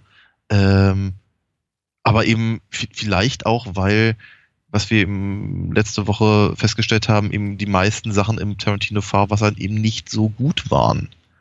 Ja, dass man, dass, dass, dass Leute eben auch einfach ganz, ganz dringend eben wieder was sehen wollten, was eben auch die Qualität von äh, also vom, vom, zumindest vermeintlich die Qualität von äh, Reservoir Dogs und Pulp Fiction halt hat. Ja? Hm. Äh, dafür ist natürlich derjenige, der Pulp Fiction und Reservoir Dogs gemacht hat, eher ein Garant als, wie hieß der Kerl noch gleich, Gary Fleder oder so? ja, richtig. Ähm, hm. ja, äh, und, und wenn dann, wenn er, wenn er dann noch einen guten Kumpel dazu äh, nimmt, äh, mag das einfach alles noch viel besser funktionieren und so. Und dann aber eben die Sache auf den Kopf zu, zu stellen und ad absurdum zu führen und halt diese, diese, dieses, dieses, die, die, die Monster halt reinzubringen. Ich meine, etwa zur gleichen Zeit ist ja auch Buffy äh, fürs Fernsehen äh, äh, entstanden. Was auch zeigt, dass eben offenkundig das Interesse an genau diesen an, an diesem, an diesem Subgenre äh, wieder aufkam, an diesem B-Movie-Zeug, an dieser, an dieser Referenz, an, an Dinge, die eben das Publikum irgendwann mal gesehen hatte und, und irgendwann mal mochte. Also ich, ich, vermute, ich vermute mal, dass das eben diese Zusammenstellung ist. Erklärt natürlich überhaupt nicht das, was du gefragt hast, nämlich gerade, warum, warum hält sich das so? Weil naja, eben heute die Filmlandschaft etwas anders aussieht und natürlich einfach auch das Publikum anders, anders gewohnt ist. Dafür, ich meine, also ich persönlich, ich finde George Clooney zum Beispiel hm. ist, er ist schon geschrieben, also Seth Gecko ist schon geschrieben wie eine coole Sau. Aber er funktioniert eigentlich, also für mich zumindest, ich habe da ein bisschen drüber nachgedacht jetzt beim, beim, bei der Sichtung, er funktioniert, funktioniert eigentlich nur, wenn man sich noch an George Clooney äh, aus äh, ER erinnert. Also im Prinzip dieses, dieser, dieser, dieser merkwürdige Unterschied zwischen dem, äh, ich habe schon vergessen, wie seine, wie seine Doktorrolle hieß damals. Dr. Ross. Ja. Dr. Ross, genau, danke. Wenn man sich an Dr. Ross eben erinnert und ihn dann halt da äh, ähm, mit dem, mit dem, mit dem Tattoo und dem und dem und, und, und, und den, den, den blöden Sprüchen und dem Rumballern und so. Das, äh, ne, das ist halt, das ist schon so eine, so eine, auch wieder so, so, so gegen den, gegen den Strich gebürstet, dass es eben funktioniert. Ähm, und die, ich meine ganz ehrlich, die, die, die, die Hälfte der, der, der, der, der Sprüche von ihm sind eben bei Weitem nicht so cool, wie es eben vielleicht damals wirkte. Ähm, nutzen sich dann eben auch ab und all das. Ich, ich, ja, ich habe auch das Gefühl, dass der Film eben nicht ganz so clever geschrieben ist, wie, wie man es eben von Tarantino gewohnt ist oder wie, wie, wie Tarantino es vielleicht gerne selber haben wollte. Ähm, und ich finde ihn an einigen Stellen eben auch gerade vom Drehbuch ein bisschen bemüht. Ähm, um äh, im Prinzip genau das zu liefern, was ich ihm versuchte vorhin zusammenzufassen. Hm. Äh, im praktisch aus, also das, das im, im Fahrwasser, in seinem eigenen Fahrwasser mitzuschwimmen und sich trotzdem halt darüber zu erheben. Das gelingt dem Film, wohlgemerkt, aber ähm, ich empfinde es als bemüht. Genauso wie ich ihm zum Beispiel Four Rooms auch als bemüht find, empfinde. Hm. Und dann nicht unbedingt gelungen. Hm, hm, hm. Äh, ob, obwohl die Filme so unterschiedlich sind, aber ich letztendlich äh, ist so meine Gefühlslage zu, zu From Dust Till Dawn und Demon Knight relativ ähnlich. Nämlich, dass ich da einiges hm. sehe, was mir durchaus gefällt und einiges, was mir eben nicht so gefällt. Und einiges, äh, von dem ich denke, ja, das ist tatsächlich die, hm, das Versagen der, der, der Filmemacher oder der Darsteller. Und an anderer Stelle ist es, glaube ich, einfach das Versagen der weiß nicht, Produzentenschau oder so dahinter, die gesagt hat, oh, wir müssen jetzt irgendwie was ganz Cooles reißen und hier Tarantino Rodriguez, der heiße Scheiß und äh, das so mal irgendwie, also auf der, dass auf der konzeptionellen Ebene da einfach was nicht stimmt. Also ich habe es ja vorhin bereits angesprochen, es ist keine Originalidee von Quentin Tarantino. Und Tarantino stand nicht irgendwie im Jahr 95 oder 94 da und sagte, ich will jetzt irgendwie dieses, äh, diese, diese Gangsterballade slash Roadmovie slash äh, Vampir-Horror schreiben. Es ist eine Auftragsarbeit. Mhm.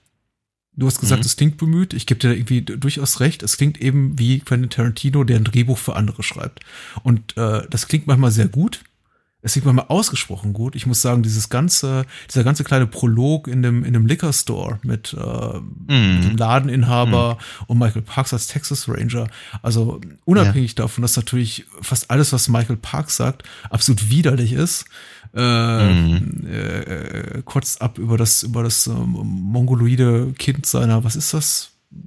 Ach, äh, er muss sich ähm, mit Menschen auseinandersetzen, die er nicht ja. mag ja. geistig behinderten Menschen und äh, kommt erstmal gleich richtig schon rüber als irgendwie Menschenhasser, Rassist sowieso und äh, keiner will ihn. Also irgendwie alle Figuren, die wir auch dann am Ende des Tages tot sehen, werden erstmal auch etabliert, ganz sorgfältig als Menschen, die man auch den Tod herbeiwünscht. Insofern ist es dann auch wirklich so ein richtiger, fast schon was Kathartisches, wenn, wenn, wenn Seth und Richie um die Ecke kommen und erstmal alle abknallen und das Ding in die Luft jagen. Äh, es hat den Tarantino-Zynismus, der irgendwie auch so mit Humor gespickt ist. Ich finde, Clooney funktioniert super als wirklich, als, als wirklich Filmstar. Es ist, finde ich, eine ganz großartige Rolle äh, für, für ihn, unabhängig davon, was er jetzt vorher da in ER gemacht hat. Was ich übrigens auch zu der damaligen Zeit gerne geguckt habe. Ja, natürlich, klar. Das war mal eine coole Serie, also. Ja.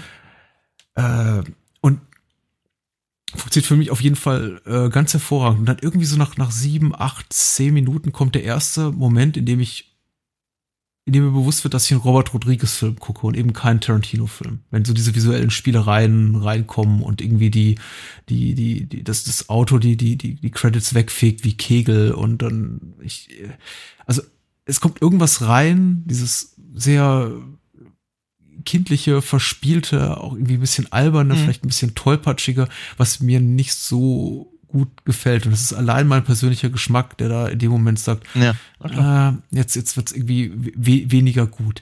Diese Momente sind relativ rar in der ersten Hälfte, also bevor es in die, in die Titty Twister Bar geht. Und deswegen muss ich auch sagen, ja. 90 Prozent der ersten 60 Minuten gefallen mir hervorragend gut. Ich finde die Charaktere gut geschrieben. Ich finde muss ich auch ausdrücklich sagen, Tarantino in seiner Rolle als, als Richie hervorragend. Mm. Er ist mhm. kein großartiger Schauspieler, mm. aber das, was er da macht, ist Nein. wirklich gut.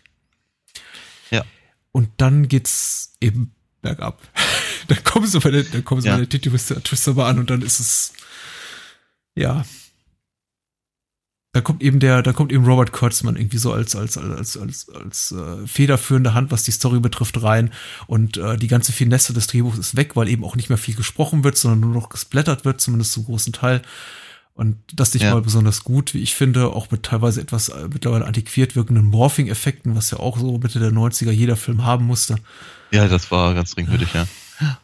Ja.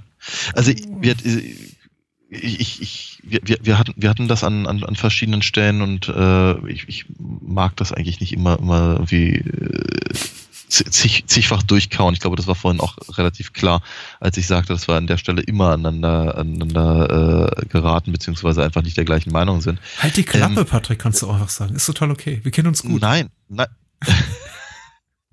würde ich aber niemals tun, ähm, weil ja. mich deine Meinung ja durchaus interessiert. Ähm, ich, ich, ich, ich meine damit eigentlich nur, ich muss jetzt nicht auf jeden einzelnen der Punkte so eingehen, weil ich einfach das Gefühl habe, es, ist, es sollte eigentlich relativ klar sein, dass ich das eben fast in allen Punkten irgendwie anders sehe.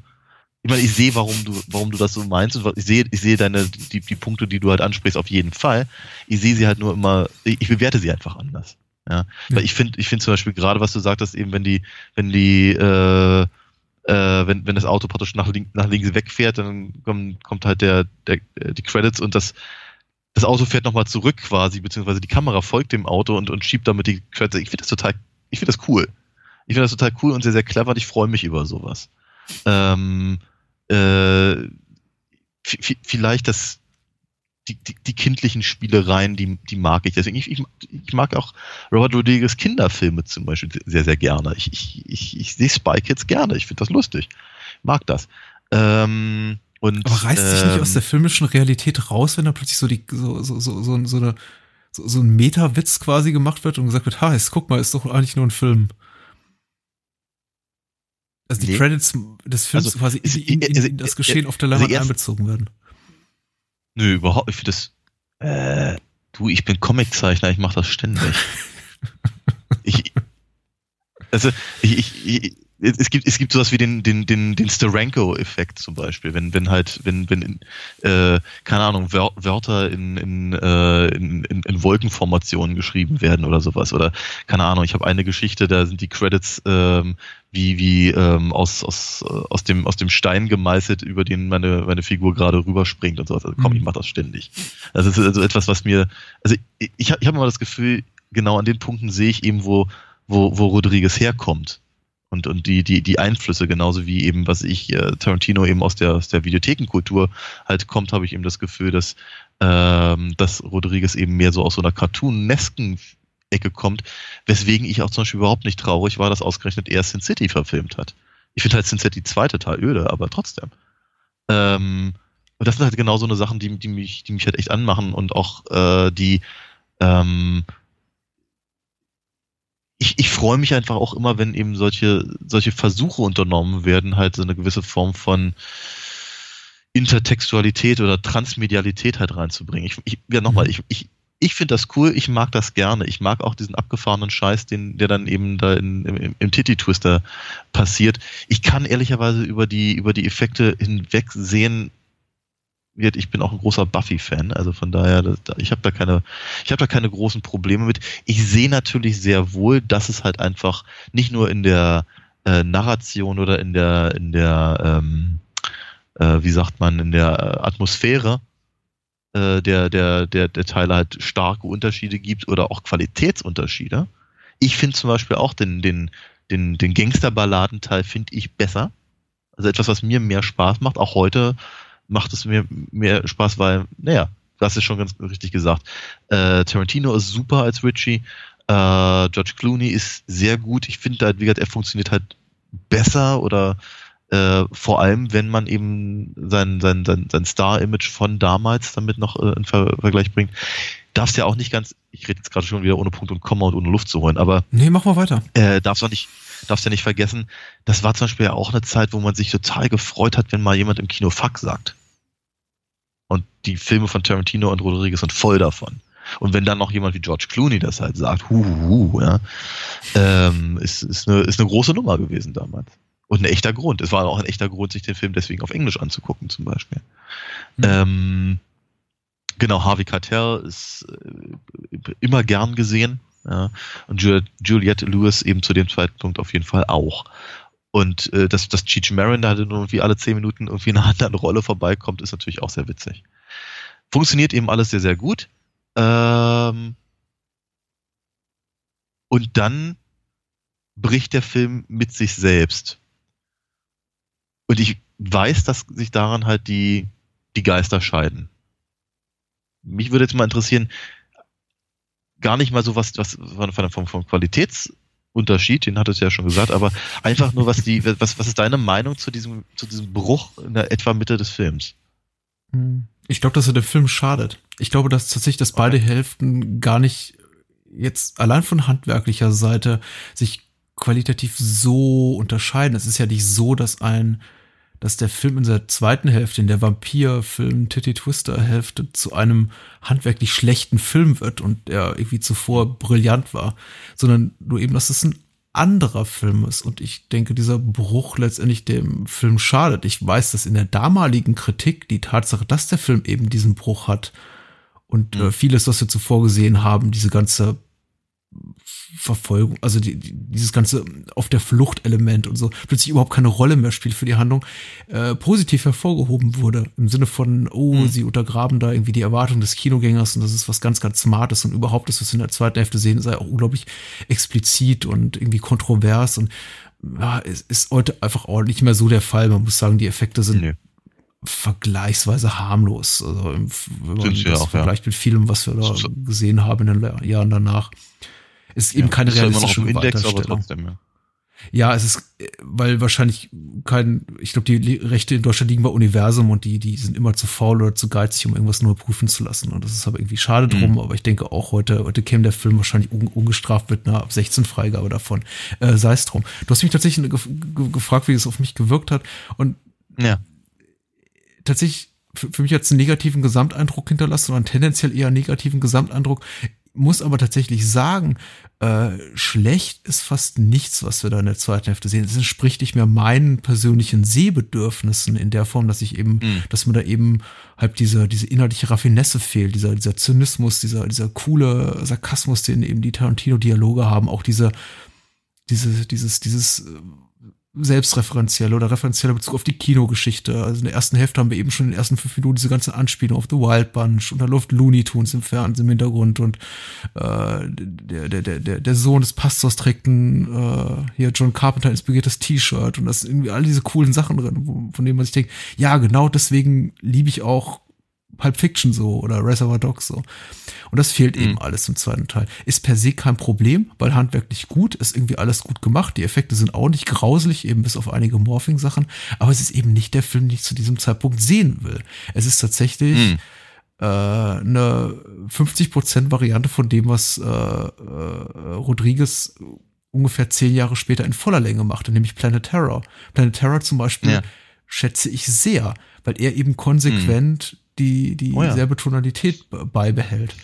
Ähm, hm. Und das dem, dem Film tatsächlich gut tut, wäre äh, From Dust Till Dawn ähnlich an, an, angelegt und man käme irgendwie schon nach zehn Minuten in die Titty Twister Bar und der Film würde dann eben sagen, okay, hm, äh, wir erzählen euch die Geschichte dieser, dieser, dieser wilden Nacht und wie irgendwie man die, die, die, die Dämonen der Unterwelt dort bezwingt, also durch diese zwei, zwei Psychopathen, wäre wär ich hm. vollkommen dabei. Aber eben dadurch, dass ich hm ich glaube, ich habe meinen Punkt klar genug gemacht, dadurch, dass ich eben 60 Minuten vor der andere ja. Story sehe, äh, habe hab ich kein Interesse mehr daran, mich da auf was Neues ja. einzulassen. Das kann man mir jetzt durchaus auch mhm. als Makel meinerseits auslegen, indem man sagt, ja, wieso bist du denn so, so verschlossen? Öffne mal dein, öffne mal deinen Geist für irgendwie was Neues. Aber weißt du, wenn ich, wenn ich Dafür kenne ich dich gut genug, dass, das, dass ich das nicht sagen würde, nein, aber. Ja, äh, ja.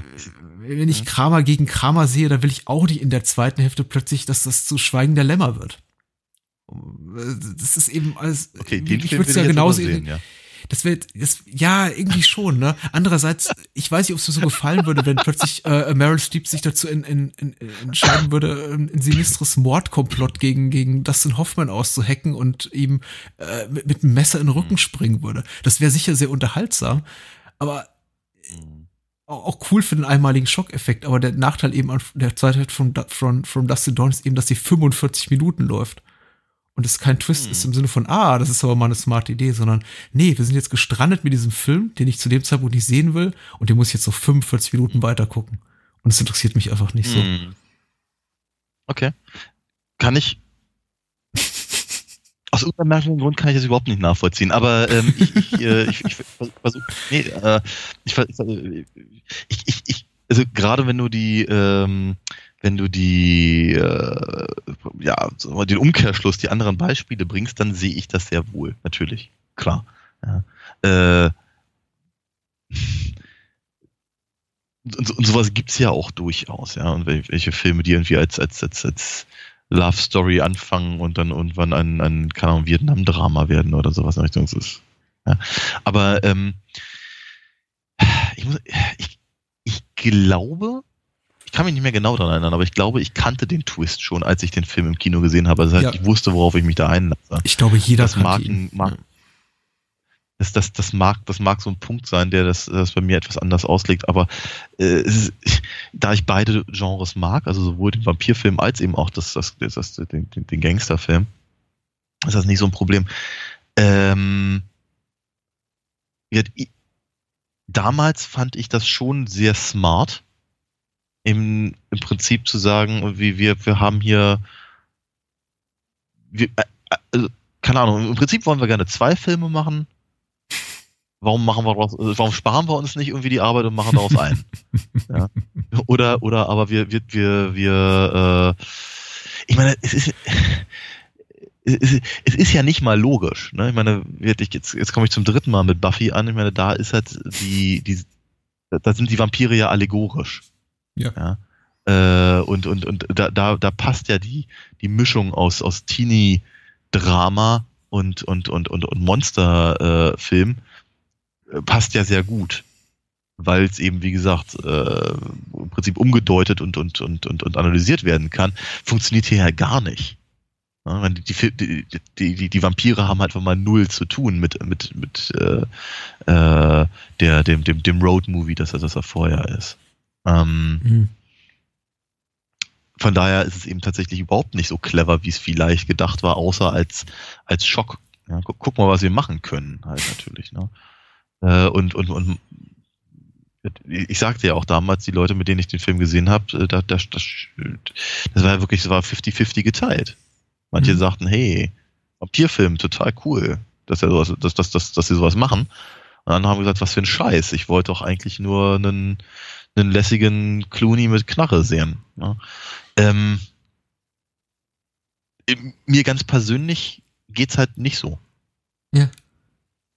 Ich, ich, ich, ich, ich, ich mag das, ich finde das ganz, ganz witzig, ja. Ich finde, glaube ich, ich denke, der Genrewechsel ist für mich nicht so problematisch wie einfach die komplette Änderung, der komplette Wechsel in der Tonalität des Films, was so Figuren betrifft und die Art und Weise, wie man eben mhm. auch, was den Respekt im Umgang mit den Figuren, die man da eben zeigt, betrifft. Ich meine, möchte nicht sagen, wir haben ein, ein, ein, ein realitätsnahes, äh, ein realitätsnahes Kriminaldrama in der ersten Hälfte und das wird dann ganz, das Ganze wird dann zu einer Farce. Ich meine, so ist es nicht. Die Übergänge sind schon nicht, nicht fließend, aber nicht so ruppig, wie ich es jetzt vielleicht irgendwie äh, klingen lasse. Aber es sind eben schon, wir haben schon einen, einen spürbaren Wechsel von Figuren, die wir in dieser oder ähnlicher Form schon in einer in unserer Realität irgendwie so wieder treffen könnten oder die irgendwie für uns auch als normale Menschen nachvollziehbar sind, auch wenn sie irgendwie absurd böse, mhm. schreckliche Dinge teilweise tun, haben äh, wechseln dann zu Figuren, die eigentlich direkt im Comic entsprungen zu sein scheinen. Nichts davon ja. ist ja. per se ein Problem sich plötzlich nicht mehr mhm. mit Menschen wie ähm, einem, einem Jacob Fuller oder, oder einem Seth Gecko primär auseinandersetzen zu müssen, sondern plötzlich mit Figuren, die, die Sex Machine oder Razor Charlie heißen und äh, was ist ich. Aber, äh, oder Santanic, Santanico Pandemonium. Aber es, es mhm. ist einfach, ich brauche das in dem Moment nicht. Das ist, das ist mhm. Nicht das, was ich mir erhofft hatte. Deswegen finde ich auch, wirkt das fast für mich fast höhnisch, wenn der Film so kurz vor Schluss nochmal sowas wie unser Mitgefühl und, und, und Pathos heraufbeschwören will, indem eben äh, Harvey Keitel als Jacob, Harvey Keitel ist übrigens auch ganz, aber das ist ja immer, als Jacob so, so eine flammende hm, Rede mhm, halten darf mit, äh, wenn ungefähr bevor ich zum Vampir werde, äh, das, bringt ja. mich bitte um. Und ich denke, ja, aber waren wir nicht gerade eben noch irgendwie im, im, in, in der Splatter-Groteske und jetzt sowas? Ähm, das stand Also wenn, dann bleibt, dann bleibt wenigstens dabei. Hm? Hm. Ich, sage, das, das, ich glaube, das stand in seinem Vertrag. Ja. Dass er diese Rede halten darf. Von wegen äh, Harvey Keitel ja, kriegen wir nur, wenn er, wenn er diese, diese, äh, diese Oscar-Clip-Szene kriegt. Ja, klar, ja, er, er hat sie in jedem Film, er kriegt sie auch in diesem. Ja, na gut, na gut. Ja. Ähm, ja. Die, die einzelnen, es, ich, komme immer um die Ecke, so alle, alle, alle paar Dutzend Folgen mal mit diesem, diesem Spruch von wegen irgendwie, dass das, das, das, das Ganze ist nicht mehr irgendwie als die Summe seiner Teile. Und so verhält sich, ist wieder mein Eindruck hier von der zweiten Hälfte. Es sind viele, viele schöne kleine Sachen, die ich gerne mag. Ich habe Fred Williamson da als, als Vietnam-Veteran, da mit seiner, in seiner stummen, äh, stumm, stumm performten äh, Szene, die eben durch die Augen, die wir durch die Augen von Sex Machine, also Tom Savini beobachten, die, die, die, bei ja, der ich jedes Mal irgendwie fast ich möchte nicht sagen, äh, lachen unterm Tisch liege, aber doch zumindest jedes Mal breit grinsen muss, die mir unglaublich viel Spaß macht. Ja. Es gibt auch ein paar, paar wirklich ja. schöne Effekte. Überhaupt die, die Figur von Tom Savini ist auch, auch sehr nett. Die machen alle, äh, machen alle auch durchaus Spaß. Und ich finde es, äh, ich finde es eine super Idee, eine Super Soaker mit Weihwasser aufzuladen. Äh, und auch irgendwie ja. lustig, diesen, diesen, diesen, diesen Presslufthammer mit irgendwie Vampirpfahl, äh, vorne dran den George Clooney dann durch die Gegend schwingt. Irgendwie, das sind schon irgendwie alles, ja. alles hübsche Ideen, aber sie passen eben hm. gar nicht so zu dem, zu dem zu, zu diesem ganzen äh, tragischen Aspekt auch der, der, der Geschichte, die wir, deren Zeuge wir im ersten Teil werden. Und die schmeißt der Film mhm. eben auch einfach weg und die hätte ich einfach gerne zu einem schlüssigen Ende geführt gesehen. Also, äh, das ist, ja, klar. Das, also das, das ist zum Beispiel ein Punkt, den ich, den ich durchaus äh, ähm, äh, nachvollziehen kann. Es, ist, es, wirkt, es wirkt ein bisschen wie, wie, äh, wie ein Demo, ein Demoband. Ein nicht zu Ende gedachtes Lied. In irgendeiner Form. Ja, ähm, so, oder wie, oder wie Monty Python Sketch. Ja, wie ich, wir, wir haben keine Pointe, na, dann, dann machen wir jetzt hier einfach einen Cartoon und, und äh, das als Überblendung zum nächsten Witz. Aber da ich damit an den Stellen genauso wenig ein Problem damit habe, wenn, wenn mir das gefällt, was gezeigt wird, habe ich aber auch ehrlicherweise kein Problem mit der, äh. mit dem von dir gerade beschriebenen, äh, ja, vermutlich durchaus sehr, sehr richtigen Situation, ja. Ich glaube, die Sachen, die Tarantino mag, sind mir letztendlich näher äh, in meinem Filmgeschmack als die mhm. Sachen, die Rodriguez mag. Und ich möchte, wie gesagt, Rodriguez nicht, ja. per se abwatschen. Er hat ein paar schöne Sachen gemacht und auch hier sind schöne Sachen drin, aber man sieht eben auch einige Sachen, die auf seinen Mist gewachsen sind, offensichtlich sind, äh, funktionieren für mich hervorragend und sind unterhaltsam. Auch das Slapstickhafte, auch das Cartooneske teilweise. Dann wiederum gibt es aber einfach Momente, wie zum Beispiel dieser, dieser offensichtliche, diese offensichtliche Notwendigkeit, die er darin sieht, dieser, diese Band äh, Tito und Tarantula so prominent zu featuren oder eben auch sein, sein Good Luck Charm, den er eben auch in fast all seinen Filmen unterbringt, dass Salma Hayek auch so prominent zu präsentieren in dieser fünf, sechsminütigen Sequenz. Mhm. Das passt mir eben auch einfach nicht so. Nicht, dass ich Salma Hayek nicht gerne angucke, vor allem nicht in dem Outfit, das sie hier trägt. Mhm. Trotzdem dachte ich mir, gar nicht irgendwie zumindest gedacht, irgendwie auf die Uhr zu schielen ja. und dachte, ja, das dauert mhm. jetzt doch ganz schön lange, oder? Spielen jetzt diesen Song wirklich mhm. aus? Okay. Also ich, ich, ich, also, okay, dazu habe ich, dazu habe ich ein paar andere. Das sind so Geschmäckle-Sachen, Entschuldigung. Also, das ist so. Geschmäckler heißt was anderes. Aber ähm, nee, der Punkt ist der, ganz ehrlich, wenn ich die Gelegenheit hätte, äh, nen, nen, nen, für, für viel Geld einen Film zu machen oder irgendwas anderes zu machen, dann würde ich natürlich meine Freunde und meine Bekannten, die in irgendeiner Form ähm, äh, talentiert sind und die vielleicht sonst keine Chance hätten, sich zu präsentieren, natürlich in meine Show holen. Mhm. Aber also wenn ich das darf, wenn ich das kann, wenn mir, wenn mir, wenn mir das Studio oder wer auch immer diese Möglichkeit lässt, mit, mit Leuten zu arbeiten, die ich mag und die ich, denen ich äh, den, den ich halt die, die unterstützen will, dann tue ich das natürlich. Außerdem mag ich Tito und Tarantula sehr gerne und ich habe mich wahnsinnig gefreut, dass Johnny Vatos, also Vatos Hernandez, äh, äh, an, an, am, am, am Schlagzeug sitzt. Das ist nämlich der alte Schlagzeuger von Oingo Boingo. Ähm, ich weiß nicht, das ist. Und ich bin ehrlich, jetzt bin ich ein schlechter Mensch, weil ich Selma Hayek in großen Auftritt nein, nicht gönne. Nein, ich war ja gerade, ich war gerade noch bei der Band. Und außerdem finde ich die Band total witzig. Ich mag die Musik sehr gerne und ich finde, ich finde das, ich finde das ziemlich großartig, dass er die da reinnimmt. Ich, soweit ich weiß, hat äh, äh, Tito ja auch den Soundtrack von Desperado im Prinzip für ein Apfel und ein Ei gemacht. Ja, also von daher, mhm. wie so, ja, kommst du in meine Show, komme ich in deine, nach dem Motto. Das völlig in Ordnung. Und äh, Selma Hayek damals ja auch so am, am, am so, so, so kratzend am Erfolg, möchte ich sagen. Mhm. Durch die Rolle kannte sie jeder. Ja, ähm, ja oder Desperado. Gönn ich ihr, gönn ich, gönn ich. Ja, aber ich glaube, Desperado wurde nicht ganz so positiv aufgenommen wie From Dusk to mhm. Dawn. Mhm. Ähm, ist eben aber auch, ich meine, es ist eben auch scheiße schwer in Amerika für mexikanisch-stämmige Schauspieler, Musiker, Regisseure überhaupt irgendwie Fuß zu fassen. Dass er sie, wie gesagt, in seine, seine Show holt, genauso wie Danny Trejo. Ich, ich verstehe das. Und ich finde das völlig in Ordnung. Absolut in Ordnung. Wenn die Leute kein Talent hätten und doof wären und das eben kein, keine, kein, kein, keinen atmosphärischen oder inhaltlichen Sinn und Zweck erfüllen würde. Und das kann man der, der, der, der also beiden Musikszenen ja nun wirklich nicht absprechen. Äh, dann würde ich verstehen, dass man, dass das vielleicht ein bisschen doof ist. Aber mhm. ja, das, das, das erfüllt es ja alles. Von daher, also von, von meiner Seite wirst du da keine, keine Einwände hören. Mhm. Mhm. Ich fühle mich jetzt mies. Weil es ist halt so, wenn man wie viel, wie viel, wie viel, wie viel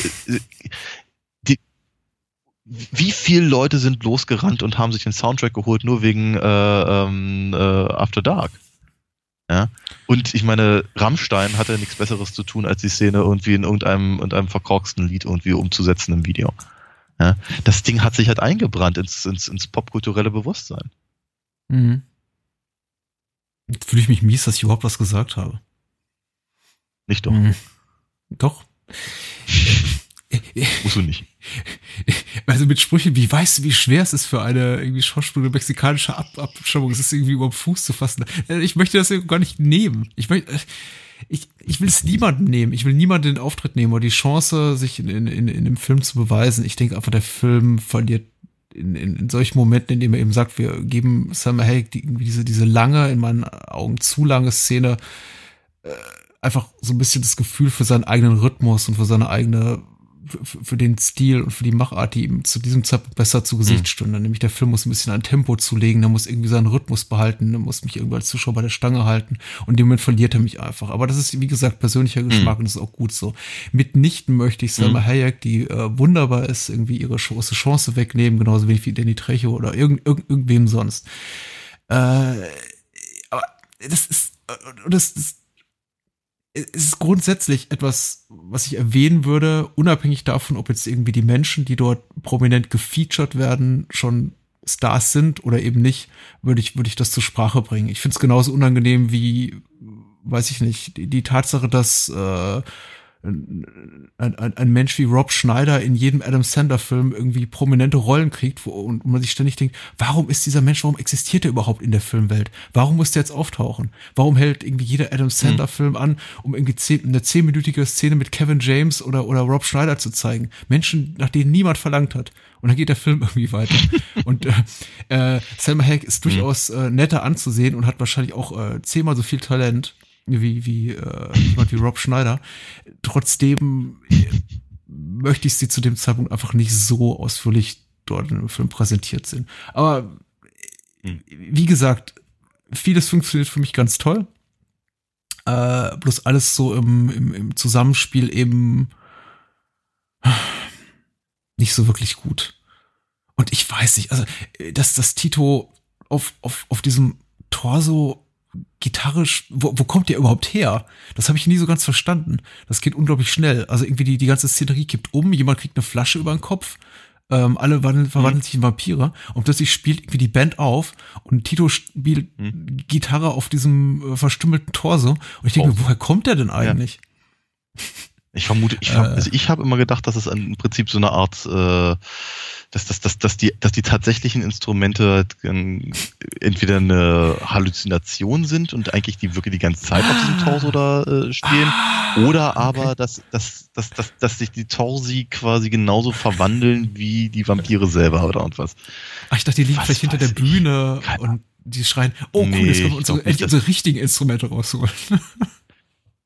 Ist natürlich auch eine Variante, aber ich habe das so nie gesehen. Ne? ja. Ähm, Hm, okay. Na gut. From Dust Till Dawn. Finde ich Ja. gut, dass wir darüber gesprochen Ich haben. mag ihn immer noch sehr gerne. Ja. Ich auch, zu 50 Prozent. Und von den 52 Prozent mag ich auch nochmal 50 Prozent, was insgesamt 75 Prozent ergibt und ich ziemlich gut finde. Also es ist ein guter Schnitt.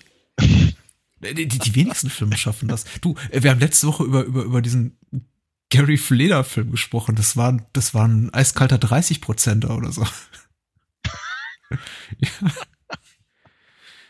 Ähm, Okay. Also wir haben uns gesteigert auf jeden Fall. Wollen wir über nächste Woche sprechen und wie wir uns da steigern? Oh, ich, äh, also da, da bin ich ja wirklich guter Dinge, dass wir uns ganz gewaltig steigern. Ich weiß gar nicht, ähm, ich weiß gar nicht, wie ich sagen soll, Hm? ähm, wo, wo wir sprechen. Also la- lass uns mit dem seriösen Part anfangen. Äh, Jonathan Demme ist leider von Ja, uns gegangen. Und äh, wir werden aus diesem Anlass ja. über das Schweigen der Lämmer sprechen. Was, was unglaublich tragisch ist und insbesondere jetzt nicht nur Rückblick auf seine Filmografie, sondern auch, weil er eben bis zuletzt wirklich äh, auch relativ tolle Sachen gemacht hat. Zum Beispiel diesen sehr empfehlenswerten äh, Justin Timberlake Konzertfilm, den ich mir tatsächlich angeguckt habe, der wirklich gut ist. Und äh, ja, mit 73 nicht eben alt geworden ist und offensichtlich noch relativ aktiv war, aber jetzt ist er weg. Und äh, wir sprechen Hm. über das Schweigen der Lämmer. Und ja, Mhm. zum zweiten sprechen wir. Da fällt es mir wirklich schwer, so die, äh, die Kontenance zu bewahren. Und das, äh, das, das ich weiß auch nicht so gerade, ob das wirklich so eine wahnsinnig gute Idee war. Aber nein, wir jetzt, wir machen, wir machen das jetzt so. Ja, wir sprechen über ähm, Zipperface. Zipperface von, äh, ja, kennt eigentlich niemand. Ich nehme an, den, den, den Herrn spricht man aus Mosur Pomont. Also wie Her Herrenhaus Pomade. So ungefähr. äh, wir werden bis nächste Woche versuchen zu erörtern, woher dieser Herr stammt. Ähm, Mosur Pomont ja, präsentiert ich, Zipperface. Ich, ich, ich versuche mich dann zurückzuhalten, aber ich kann es nicht versprechen. Äh, lieber Daniel. In diesem Sinne. Ja? In diesem Sinne. Gute Nacht. Bye bye.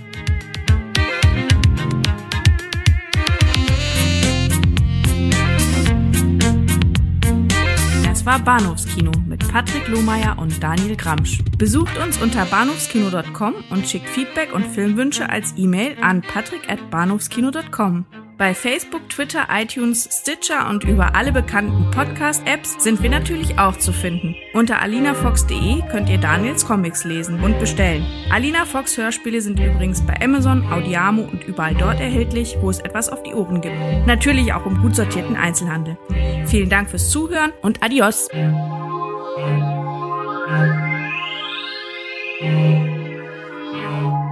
Bye.